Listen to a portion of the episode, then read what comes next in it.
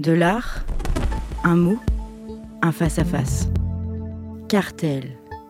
Cartel, saison 3, épisode 11. Jean-Charles Vergne. Nous sommes toujours dans le promontoire du songe, dont je rappelle que les œuvres euh, sont visibles au Frac Auvergne euh, dans l'exposition du même nom euh, du 1er octobre 2022 au 15 janvier 2023.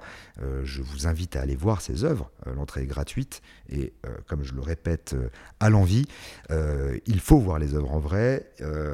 si on n'a vraiment pas le choix, on peut aller les voir sur le site internet du Frac Auvergne ou les voir dans le, dans le livre édité à l'occasion de l'exposition. Mais évidemment, euh, tout ce que je décris à l'antenne euh, doit, être, doit être vu. Hein, euh, et ce que j'ai essayé de, faire depuis le début, c'est d'être dans, dans, la plus grande sincérité sur à la fois ma propre difficulté à voir les choses, sur cette pulsation visuelle qui à un moment donné va advenir quand on est face à une œuvre d'art.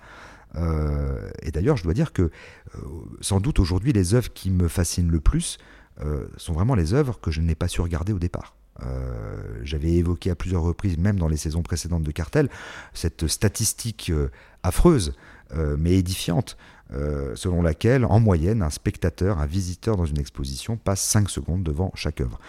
évidemment, on n'y voit rien, et, et, je crois qu'il faut vraiment, vraiment euh, ça sert à rien. N'allez pas voir d'exposition si c'est pour rester 5 secondes devant les œuvres. C'est aussi pour ça que le Frac Auvergne est gratuit. Ça, c'est vraiment pratiquement gérer une posture politique hein, pour nous. C'est de, vous permettre d'aller voir les œuvres autant de fois que vous le voulez et de sélectionner. Vous dites, je vais faire une visite et je vais regarder pendant. Euh, je vais regarder, je vais choisir 4, 5 œuvres, euh, pas davantage, et je reviendrai pour, pour voir le reste plus tard. et c'est d'ailleurs la raison pour laquelle j'ai décidé pour cette saison 3 de consacrer une œuvre par épisode et pas davantage parce que déjà, euh, évidemment, le faire, euh, le faire par des moyens radiophoniques, c'est déjà suffisamment compliqué, euh, puisqu'il faut commencer par décrire quelque chose qui, par définition, se veut échapper totalement au langage. Hein, puisque si ça a été peint, si ça a été photographié, si ça a été sculpté, si ça a été filmé, c'est que ça n'a pas été dit. et les artistes qui choisissent de, peindre, pour ne citer que les peintres, bah, finalement, euh, s'ils voulaient que leur peinture soit transposable en mots, ils auraient fait des conférences où ils auraient écrit des traités sur l'art. Mais évidemment, ce n'est pas le cas. Donc il faut aller voir les choses. Alors aujourd'hui, on va rester du côté de l'indiscernable, on va rester du côté du nébuleux, hein, un petit peu comme dans les épisodes précédents, précédents avec euh, Josepha Enjam, euh, Mireille Blanc et Mustapha Azeroual. Et on va s'intéresser à une œuvre qui, est, qui déjoue totalement notre regard. Euh, par la fascination esthétique, plastique qu'elle exerce immédiatement et par euh, le revers euh, qu'elle apporte dès lors qu'on en connaît le sujet.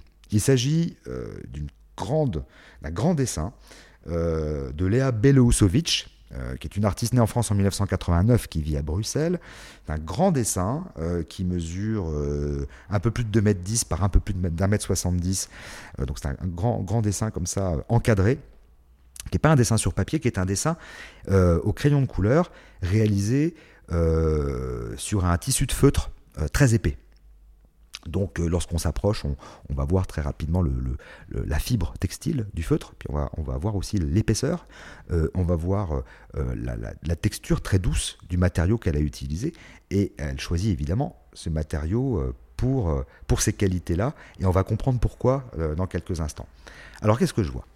Euh, lorsque je m'approche de, ce, grand dessin, qui a une, très forte présence physique. Hein.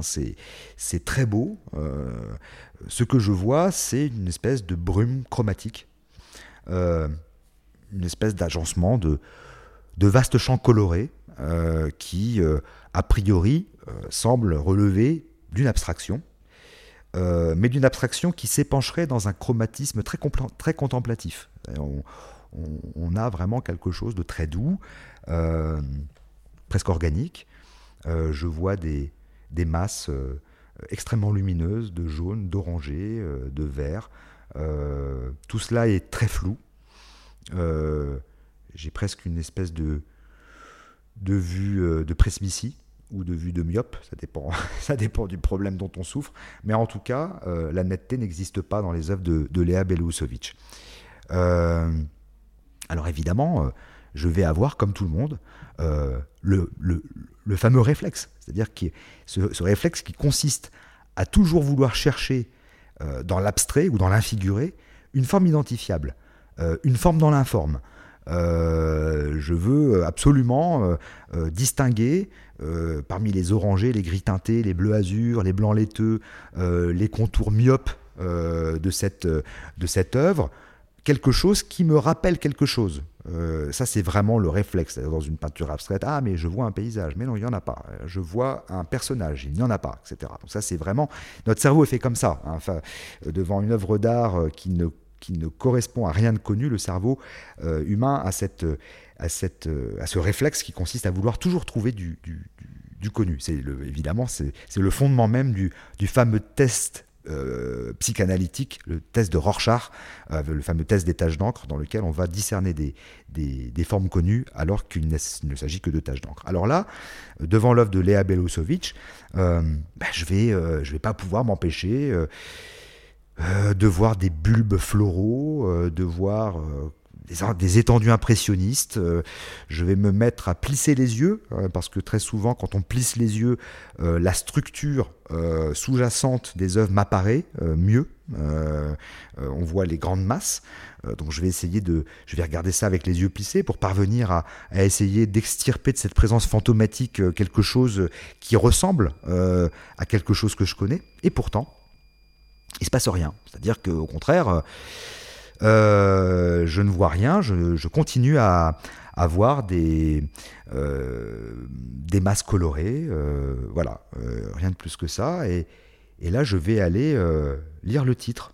Et alors là, ma fascination va s'écraser frontalement dès lors que je vais comprendre de quoi il s'agit, dès lors que je vais comprendre ce que je suis en train de regarder. Le titre de l'œuvre, c'est Istanbul, Turquie, 1er janvier 2017 et Istanbul, Turquie, 1er janvier 2017, euh, bah, c'est l'évocation euh, directe euh, d'un massacre qui a fait 39 morts et 65 blessés dans une boîte de nuit, dans une discothèque, perpétré par un fanatique islamiste. un massacre qui est tout à fait comparable aux attentats du 13 novembre 2015 au Bataclan et dans les rues de Paris. Et comme c'est toujours le cas dans les œuvres de cette série que Léa Belousovitch poursuit depuis des années, ce que je suis en train de regarder, c'est en réalité le détail agrandi d'une image d'actualité euh, qui là en l'occurrence montre euh, l'évacuation d'un blessé sur une civière. Euh, cette image, elle ne nous la montrera pas, c'est-à-dire que l'image n'est jamais exposée à côté de l'œuvre. Ce que je vois, c'est uniquement un détail démesurément agrandi d'une image d'actualité qui est toujours une image de violence.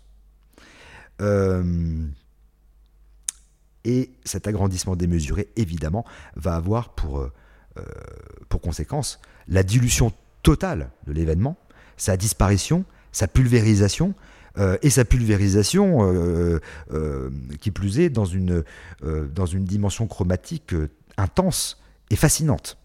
donc on comprend ce qui est en train de se mettre en place.